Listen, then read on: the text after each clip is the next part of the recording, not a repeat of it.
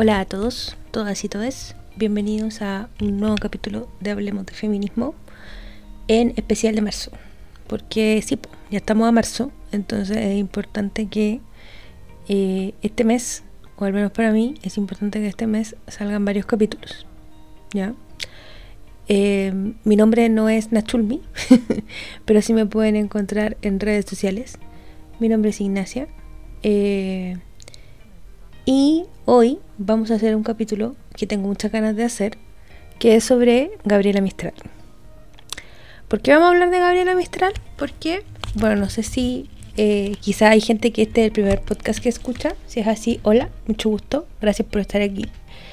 Eh, además de llamarme una chulmi, ¿cierto? Eh, yo hablo de feminismo desde mi experiencia vital, académica, espacial, de diferentes cosas. Eh, yo hice un magíster en estudios de género en la Universidad de Chile. Tuve ese enorme privilegio del que estoy muy agradecida. Entré a estudiar el 2010. Entregué mi tesis el 2013. Me la devolvieron corregida el 2014 porque así es la Universidad de Chile. La defendí el 2015. eh, ese es como el simplificado, ¿no? Eh, eso. Entonces tengo una una vasta experiencia porque mi tesis yo la hice sobre Gabriela Mistral. Y eso debido a que también dentro del enorme privilegio que fue estudiar este posgrado, tuve el enorme privilegio de tener clases con excelentes maestras como la Kemi Yersun, la Pilar Errázuriz, la Olga Grau em, y la Soledad Falabella, la Margarita Iglesias también, una eminencia. La Gilda Luongo, que son las que recuerdo ahora. También tuve clases con un excelente profesor que se llama Luis Cárcamo Huechante que es una maravilla. Eh, y también tuve clases con la Lucía Melgar, que es una mexicana, feminista mexicana maravillosa, que me hizo leer a Elena Garro y a Rosario Castellanos. Y eso se lo agradezco mucho.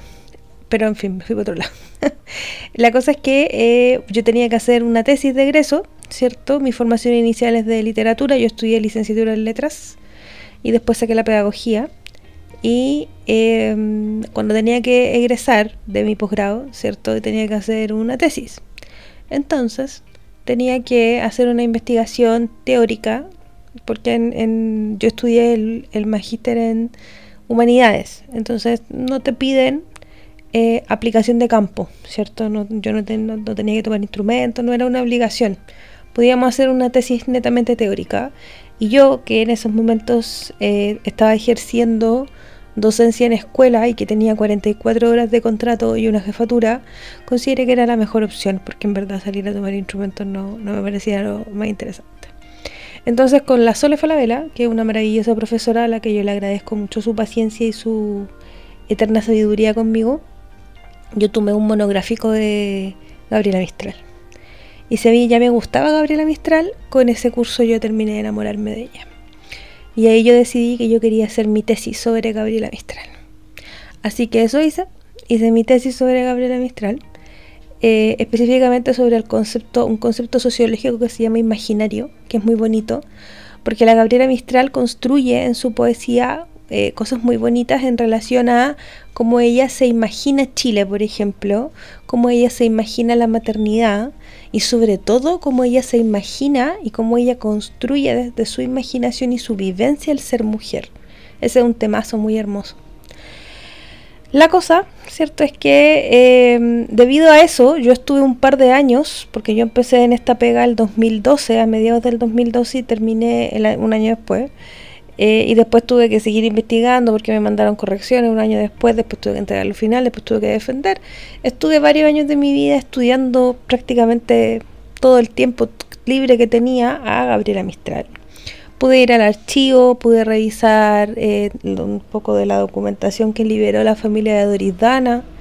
Eh, después todo eso se subió en digital, entonces si ustedes lo quieren revisar es cosa que se metan a la página de la Biblioteca Nacional eh, porque el archivo Mistral está prácticamente completo.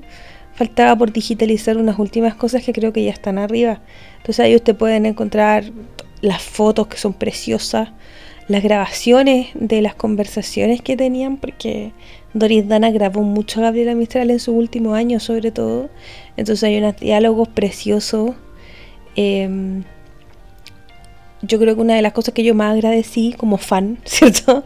Eh, el tema de las fotos riéndose. Yo todos los años por cumpleaños de Mistral comparto fotos de Gabriela riéndose, porque me parece necesario. Me parece ese rictus de mierda del billete de 5 lucas, esa cara como de indignación que tiene y que nos ha hecho tan mal en el imaginario que nosotros tenemos de ella. Como esta idea de la profesora abnegada, seria, triste, eh, como truncada en su deseo materno, ¿cierto? Porque ella no pudo ser madre. Eh, truncada porque nunca tuvo un matrimonio, cuando la verdad es que si ustedes revisan los últimos documentos de la vida de Mistral, Gabriela Mistral fue inmensamente feliz, weón. Inmensamente feliz. Si sienten un ronroneo despacito, es que mi gato eh, tuvo un ataque de amor intempestivo. Entonces, con una mano estoy con el micrófono y con la otra mano le hago cariño. Así que perdón si escuchan sus ronroneos. Em, eso. Entonces, en ese contexto, ¿cierto? A mí me parece muy importante porque hace poco revivieron una eterna disputa entre la Gabriela Mistral y Pablo Neruda. Yo no me voy a referir a Pablo Neruda porque me da paja. porque hay demasiado huevonaje que se refiere a Neruda. Eh, para las cabras que son de otros países, hoy día, ayer me llegó un mensaje muy bonito de una compa uruguaya, que le agradecí mucho su, amorcito. También me han llegado mensajes de compas mexicanas, ¿cierto? Españolas, y eso lo agradezco mucho. Y eso también me hace pensar que tengo que hablar menos chileno y más español, ¿cierto? Más, más para todos, porque los chilenos tenemos una jerga bien particular. Em, cuando me refiero a un montón de hueonaje, me refiero a mucho hombre, ¿ya? Mucho hombre promedio que básicamente eh, ha investigado y ha defendido a Neruda y ha dicho que Neruda es como la mejor, la mejor que le pasó a este país. No me voy a referir a eso. Solo voy a decir que eh, es bonita la, la imagen de que Chile es un país de poetas. Es bonita porque la verdad es que es cierto, para nosotros no ser muchos seres en esta franja de tierra, hemos tenido poetas muy, muy relevantes eh, y escritores y escritoras también muy muy relevantes, mujeres poetas muy potentes como la Estela Díaz Barín, cierto que ella es tremenda, eh, como la Teresa Wilmsmont, que hace poco se han podido como darle más fuerza a su obra, como la Tere Calderón, ¿cierto? Como la Mané Saldívar. Eh, estoy pensando en gente más actual, ¿cierto? Que son tremendas poetisas. Entonces es cierto que durante mucho tiempo se relevó la imagen de los hombres, ¿cierto? Y ahí hay una triada en Chile muy famosa dentro de la poesía que es Pablo Neruda, Vicente Huidobro, Pablo de Roca. Y también quedan muchos afuera que son muy buenos como el Rorro Lira, ¿cierto? Gonzalo Millán, ¿cierto? Enrique Lin y así un montón de poetas muy famosos. Pero el rollo es que Gabriela Mistral genera mucha, mucha resquemor porque, porque ella, ella fue muy polémica en su vida. ¿ya? Y ella una de las cosas bonitas de la liberación de estos documentos que hizo la familia de Doris Dana es que eh, pudimos conocer a, a, esta Gabriela Mistral tan compleja, tan interesante, tan bonita, eh, que no era solo una profesora eh, que no era una persona más bien apolítica como la han querido disfrazar en algunos medios. Gabriela Mistral era tremendamente izquierda eh, y lo pasó muy mal con gobiernos más radicales que tiraban para el centro. tenía serios problemas con ciertos presidentes, tenía una opinión política muy bien formada. Ella salió un poco arrancando de Chile cuando se puso a trabajar de cónsul y salió arrancando porque estaba chata. Yo creo que ella cachaba que en este país no iba a poder ser feliz. Entonces arrancó, eh, de verdad no arrancó, se lanzó en una vida como diplomática y le estoy hablando cabras del año 30, 40. O sea, una mujer, profesora, poeta, agarró su weá, pidió que la mandaran a otro país y se fue. Se fue de cónsul, de representante de Chile a Brasil, México, Estados Unidos, Alemania es tremendo la historia. Yo cuando, cuando pude investigar esta parte y cuando pude leer sus cartas, eh, quedé muy impresionada como de lo valiente que tenéis que ser, pues, ¿cachai? O sea, la loca se fue sola. Se fue sola porque podía. Y porque, porque estaba chata de la opresión de este país hace casi 100 años. ¿Cachai? O sea, es brígido. Entonces, lo primero es eh, contextualizar, ¿cierto? Vamos a hacer la... Yo soy profesora castellana, como les decía, entonces para mí es importante. Las que fueron mis alumnas saben que yo nunca di una lectura sin dar contexto, porque si no, no funciona. La Gaby, de ahora en adelante, porque en mi cabeza la Gaby es mi amiga, yo investigué tanto, peleé tanto, sufrí tanto escribiendo esa tesis, que para mí esta loca ya es como mi amiga imaginaria y yo de verdad que tengo una relación muy de, que la quiero mucho y que la defiendo siempre en todos los espacios donde la gente habla igual de ella. Gabriela Mistral nació en Vicuña en el 1889. Vicuña es un pueblito eh, rural que queda en un cerro literal, que es el Valle del Quique, un lugar muy hermoso de Chile, en la cuarta región. Para que se hagan una idea, eso está más o menos en auto ahora, en nuestros tiempos, a unas 9-10 horas de Santiago, porque son 7 horas de acá a Coquimbo en un viaje tranquipiola. Y son 2 horas por lo menos subiendo al valle para llegar a Vicuña, más o menos, ¿ya? Eh, si bien la, tumba de la Gabriela está en Monte Grande, porque fue una decisión que ella tomó cuando se murió, eh, su, su, ciudad, su pueblo de nacimiento es Vicuña. ¿ya? Em, cuando ella tenía 14 años, ella empezó a trabajar como profe. ¿Cómo hizo eso? Porque era seca, para que se hagan una idea. Em, ella escribía en el diario, ¿cierto? Y nunca la dejaron formarse como profesora allá en, en La Serena. Entonces ella se vino a Santiago a estudiar para lo que en esos tiempos se llamaba las profesoras normalistas que eran profesoras que hacían clases de prácticamente todo y que se formaban en un internado de profesoras. ¿ya?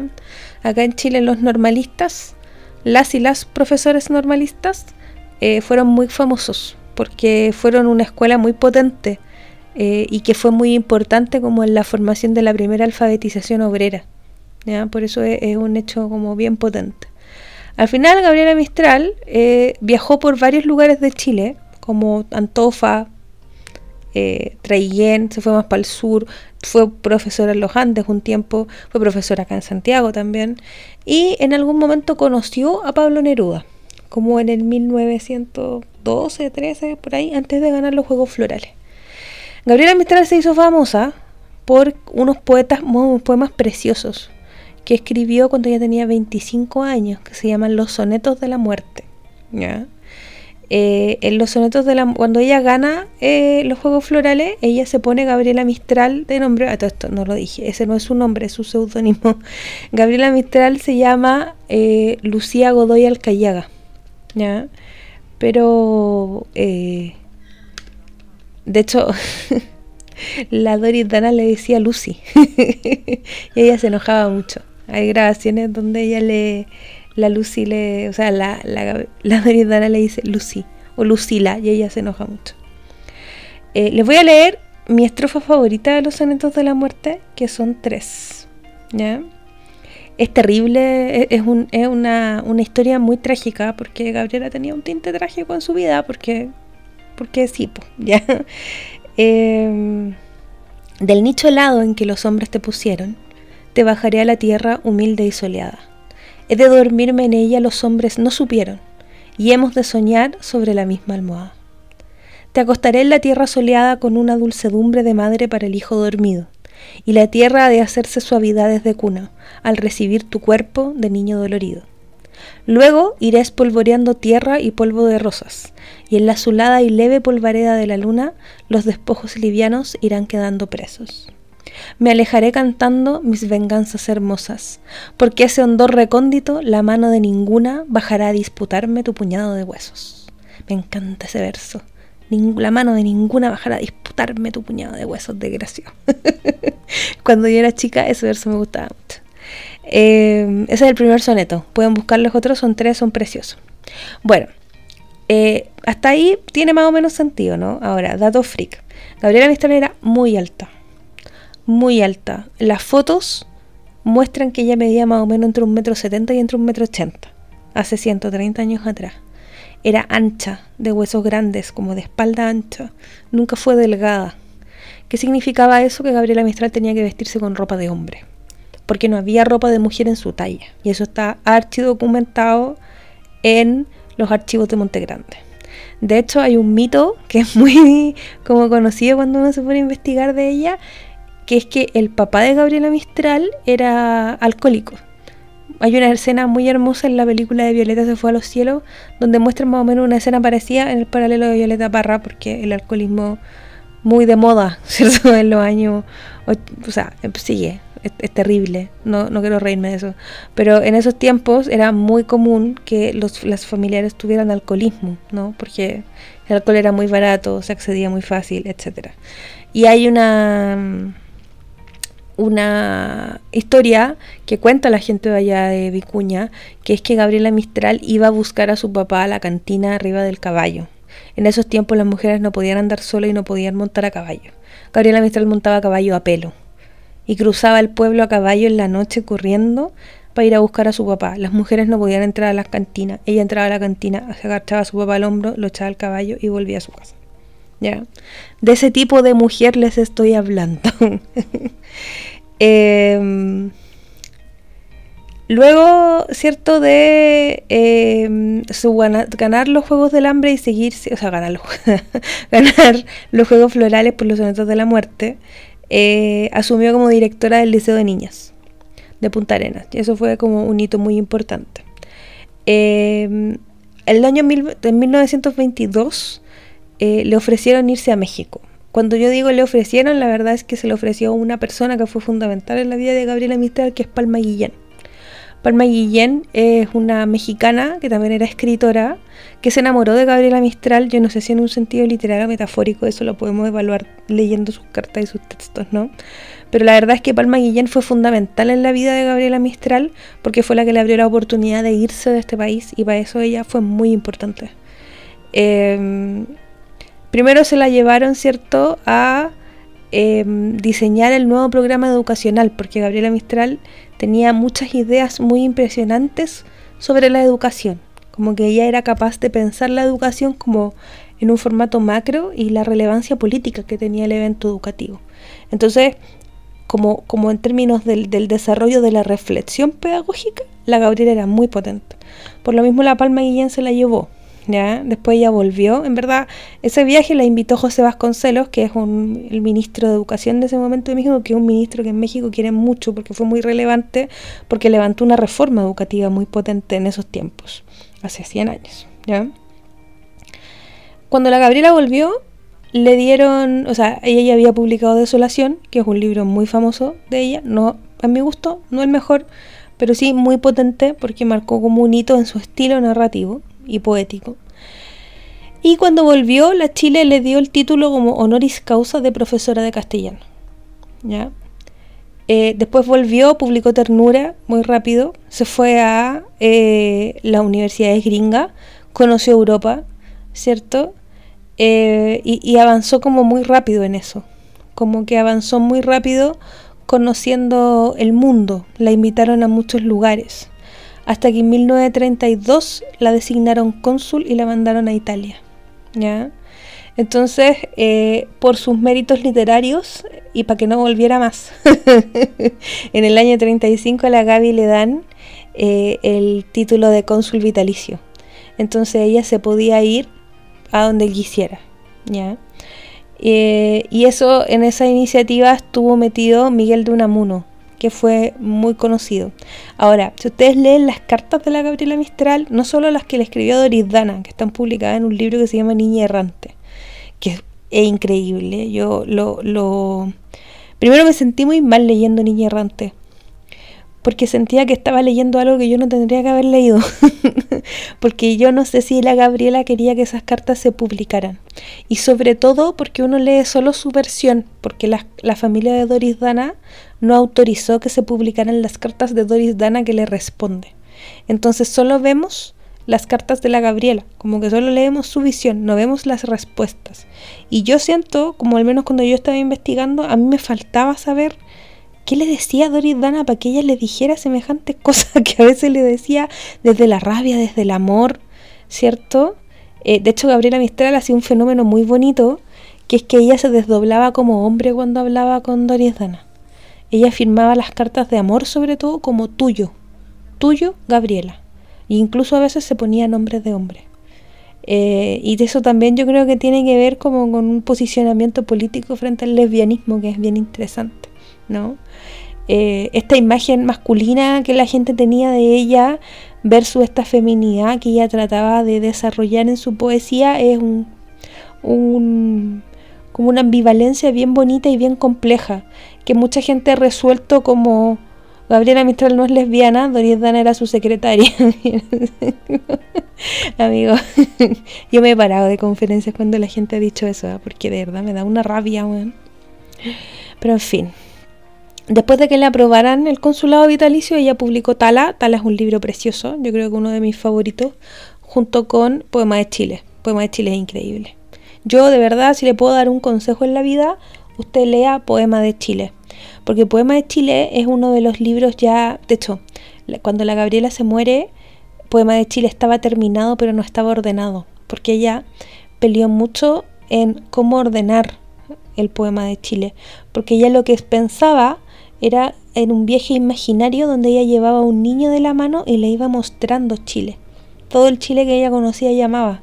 Entonces ella investigó muchísimo. Si ustedes miran como sus apuntes del poema de Chile, es muy impresionante cómo ella investigó sobre pájaros, sobre animales, sobre eh, como especies autóctonas, sobre frutas, sobre flores, como es muy detalladamente porque quería mostrar como muy exactamente un recorrido de Chile a este niño imaginario, ¿cierto? Que algunas personas dicen que es Yin Yin, después les voy a hablar de Yin Yin, ¿cierto? Otros dicen que es otra persona. Otra como construcción, como está como la infancia, ¿cierto? Bueno, Poema de Chile al final, eh, cuando la Gabriela terminó, o sea, cuando la Gabriela terminó, eh, no alcanzó a ordenarlo definitivamente. Entonces, el orden que conocemos del poema de Chile es el que hizo Doris Dana. Eh, que la Gabriela, obviamente, Doris Dana fue su máxima confidente los últimos 10 años de su vida. Entonces, claramente entendía más o menos las lógicas. Pero claramente queda algo ahí medio trunco. De hecho, hay muchos poemas que quedaron afuera de Poema de Chile. Y, y que desde ahora cuando se liberaron los inéditos los, yo al menos los pude leer y hay algunos que no me hacen nada de sentido que hayan quedado afuera. Entonces sería bonito, creo que están trabajando porque a la Gabriela en estos últimos 10 años la han reeditado muchísimo, eh, están trabajando en esa edición. ¿ya?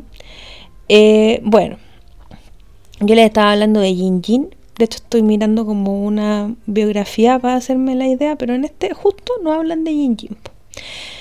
No me acuerdo el año. Pero bueno, les cuento más o menos mientras busco el año. La Gabriela Mistral nunca fue mamá. La Gabriela Mistral nunca se casó. Tuvo una relación media platónica con un hombre que se llamaba Manuel Magallanes Moure y que dicen que a él le dedicó los sonetos de la muerte. Y como que con eso la gente se armó la idea de que Gabriela Mistral era heterosexual. Fin. Pero la verdad es que no. De hecho hay una teoría que a mí me parece interesante mencionar, que es que hay gente que dice que Gabriela Mistral no es lesbiana, sino queer, porque ella nunca se reconoció políticamente, públicamente lesbiana. Probablemente porque no podía, ¿cierto? Pero, eh, claro, es complejo, es complejo igual. Pero yo creo que a mí me gusta más, por mi formación y me dé formación académica, como reconocerla como lesbiana. Pero eh, también es real que ella nunca se reconoce como tal, entonces quizá le estamos poniendo una etiqueta. Así que eso se lo dejo como a su reflexión personal. Si usted quiere decir que Gabriela Mistral era lesbiana, eh, queer, disidente de la comunidad LGBT, etc. Gabriela Mistral tuvo, no nunca tuvo hijos, pero tuvo un sobrino. Tuvo un sobrino del cual se hizo cargo políticamente. Eh, o sea, como que se lo, literal, se lo regalaron. Jin se llamaba Juan Miguel, Juan Miguel, perdón, Juan Miguel Godoy. Eh, y era hijo del hermano de Gabriela Mistral. ¿ya? Eh, dicen que eh, básicamente como que este tipo recibió al niño porque era su hijo y su mamá murió y él quería darlo en adopción. Porque como eh, cosas que se hacían con los niños hace 100 años, ¿no? Como pasarlos de brazo en brazo porque su madre había muerto. Em, y claro, dicen que fue es, es Jin Jin hijo de un hermano de Gabriela Mistral que nadie conoce. Como todo muy, muy en la sombra, ¿ya? Em, Y la verdad es que, claro, Jinjin, ¿cierto? Eh, era el hijo, perdón, es que estaba leyendo una cosa y que no me hacía sentido, pero ya la entendí. eh, Jinjin, ¿cierto? Eh, fue parte fundamental de la vida de Mistral porque si bien Mistral yo creo que había asumido no tener hijos eh, y no casarse, como que ella lo dice muchas veces, porque le ofrecieron muchas veces casarse como por pantalla para que lo dejaran tranquilo. ella acepta cuidar a, a Jin Jin. Y de hecho Palma Guillén la ayuda en esta tarea. ¿ya?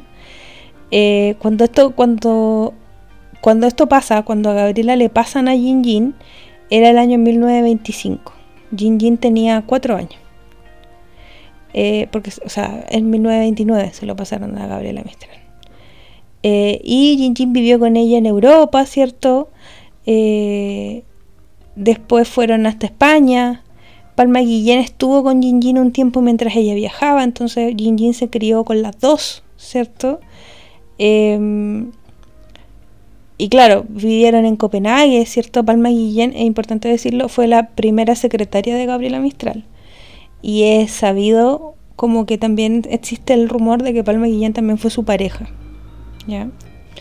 Eh, y por eso Palma Guillén es fundamental en la vida de la Gabriela durante mucho tiempo. Entonces eh, recorrieron toda Europa como con Jin y eh, Gabriela Mistral, ¿cierto? Algunas veces Jin se quedaba con Palma Guillén, algunas otras veces andaba con Gabriela Mistral. Eh, ellos se fueron de Europa cuando iba a estallar la Segunda Guerra y se fueron a Brasil. Y ahí como que a Jin no le gustó Brasil. Él siempre quiso volver a Europa. ¿ya? Y hay como eh, una descripción que hace la Gabriela en un par de cartas donde ella cuenta que, claro, ella tuvo una pelea muy fuerte con Jin Jin, diciéndole que él no se iba a ir a ninguna parte. Como no, no hay cómo, ¿ya? Eh, pero también, o sea, claro, existe ese rumor, también se dice que es porque se habla mucho de la orientación sexual de Jin Jin, pero eso también es muy de la especulación. Al final, el, hecho crítico, ¿cierto?, es que Jin Jin se suicida. Eh, Jin Jin se suicida en 1943 y se suicidó con arsénico y Gabriela Mistral lo encontró agonizando. Es terrible, el hecho es terrible. Y de hecho Jin Jin le dejó una nota que a la Gabriela como que dicen que la, la tuvo. De hecho está el original eh, en los, sus papeles que Doris o sea, que la familia de Doris Dana entregó a la biblioteca. Y la nota de Jin Jin dice, querida mamá, creo que hago mejor en abandonar las cosas como están. No he sabido vencer. Espero que en otro mundo exista más felicidad. Y esa, esa frase eh, la, la, destroza. Como no he sabido vencer. La repite muchas veces en, en varias cartas. Em, y claramente, como que en el bloqueo, Gabriela Mistral asume que a Jin Jin lo mataron. Nunca asume que fue un suicidio. No, no, no hay caso. No lo, no lo consigue. No puede. y, y, no podemos juzgarla, yo creo. ¿Ya? No podemos juzgarla porque, porque es, es el trunco de su deseo materno, que era un deseo muy fuerte. ¿Cierto? Eh, y claro, no hay pruebas y eso también es bien, bien complejo porque el hermano supuesto o el medio hermano supuesto de Gabriela Mistral nunca nadie entiende de dónde salió porque no hay ningún registro, tampoco hay registros como de la partida de nacimiento de Jin Jin. Doris Dana dijo en algún momento que eh, Jin Jin era hijo de Gabriela Mistral y que eh, Gabriela había hecho esto para, porque no podía decir que era mamá soltera, porque era en 1930, nunca. Pero claro, no queda, nunca ha quedado claro, es un gran misterio. De hecho, estaba leyendo acá, que esto no lo había leído antes, que dicen que en Barcelona em, dicen que es dudosamente legal todos los documentos que se presentaron de Yin. Entonces es difícil entender cómo pasó todo. ¿No? Pero bueno, el hito del yin yin es fundamental en la vida de Mistral porque es como una, una noción muy compleja de lo que implica la, tragedia, ¿no? De hecho, ella nunca volvió a ser la misma después de esto, eh, hasta que un par de años después, justo cuando le están dando el Nobel, eh, le dan el Nobel en el año 45, eh, por esos años ella conoce a Doris Dana. Un dato freak que sirve para explicar también la personalidad de la Gabriela y por qué ella no quería mucho ciertas cosas ligadas a Chile, es que, por ejemplo, cuando ella la nominaron, cuando ella tenía que ir a recibir el Nobel, nadie quería hacerle un vestido, porque era muy grande. Y ella mandó a preguntar a Chile y en Chile nadie la pescó. Y en verdad le costó mucho conseguir un vestido para poder llegar a esa ceremonia. La ceremonia del premio Nobel por hermanas, no es menor. Eh, le dieron un montón de premios después del Nobel, ¿cierto? Eh, doctora honoris causa de varias universidades, ¿cierto? Eh, Gabriela Mistral es reconocidísima en Cuba. Eh, finalmente los gringos en el 47 le dan un doctorado honoris causa en la Universidad de California, que ella enseña varios años ahí. Eh, se movió por diferentes países como cónsul, ¿cierto? Y ya en el 51 ella recibe el Premio Nacional de Literatura. Después del Nobel. ¿Te alcanza ya a cachar o no? Después del Nobel, este país llamado Chile le da el reconocimiento. ¿Por qué? Por temas políticos. La misma razón por la que este país no le da el Premio Nacional al MBL, la misma razón por que en este país no se le da el Premio Nacional a mujeres, muchas veces. Complejo. Em, cuando Gabriela Mistral gana el Premio Nobel, o sea, gana el Premio Nacional, es una de las últimas veces que viene a Chile. Y ella sabía que era la última vez que viene a Chile. Em, claro, Sí, viene. Es que estaba pensando, ese viaje es muy bonito. De hecho, ahí empieza como a armar, a pensar el poema de Chile.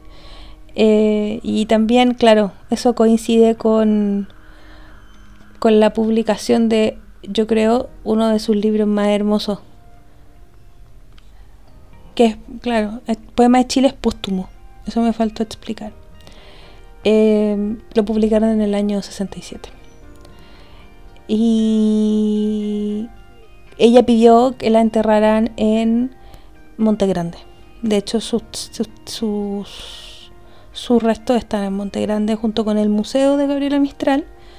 Y em, todos los ingresos que llegan en su testamento, ella dejó que todo lo que la fundación, porque ella tiene una fundación, eh, todo lo que se gane, como con la venta de sus libros, la mayor cantidad de ese dinero va hacia los niños pobres de Monte Grande, hacia asegurarle la educación a los niños pobres del Valle del Elqui en general, porque Monte Grande y Vicuña son pueblos de muchos pueblos que existen en el vallecito, ¿no?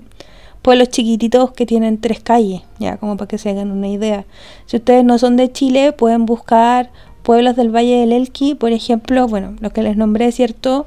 Monte Grande, Vicuña, Paiguano, ¿cierto? Eh, Piscoelqui, Alcohuas, ¿cierto? Que está más para el otro lado, pero que son como, como diferentes, me, quedan varios afuera, pero son, son muchos.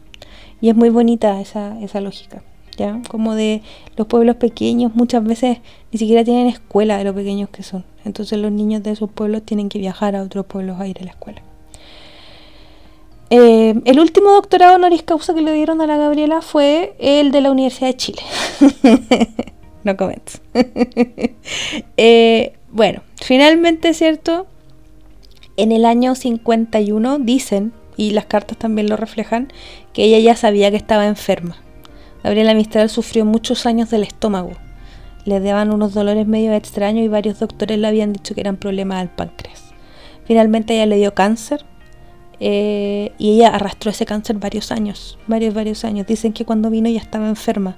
Y si uno mira sus fotos se nota, se nota que está más débil, más delgada, ¿cierto? Ya, ya estaba como sabiendo qué. Y eh, ella se compra una casa, ¿cierto? En, en, Estados Unidos y vive con Doris Dana los últimos años de su vida. Y Doris Dana le transcribe los poemas. Doris Dana era su secretaria. Ella conoce, eso me faltó explicar. Ella conoce a Doris Dana en una reunión como de amigues y tienen al tiro onda. De hecho, Gabriela la Doris Dana le manda una carta a la Gabriela Mistral. Como diciéndole, oiga, la conocí, lo encontré bacán, qué bacanes son sus poemas, yo estudio literatura, me gustaría saber más. Y con eso ahí ya no pararon. Nunca más paró esa relación. Em, hay un documental precioso de Gabriela Mistral que se llama Locas Mujeres. Es muy hermoso. Y ahí muestran eh, grabaciones y conversaciones que Doris Dana y Gabriela Mistral tenían y que Doris Dana grabó eh, como archivo de audio. Doris Dana era mucho, mucho, mucho más joven que Gabriela Mistral. ¿ya? De hecho, es importante explicar que ella fue su albacea. Eh, Gabriela Mistral la dejó a cargo de absolutamente todo. Y cuando Doris Dana muere, recién se pueden como liberar ciertas cosas. De hecho, para que se hagan una idea, eh, cuando Gabriela Mistral muere, Doris Dana tenía 37 años. ¿ya?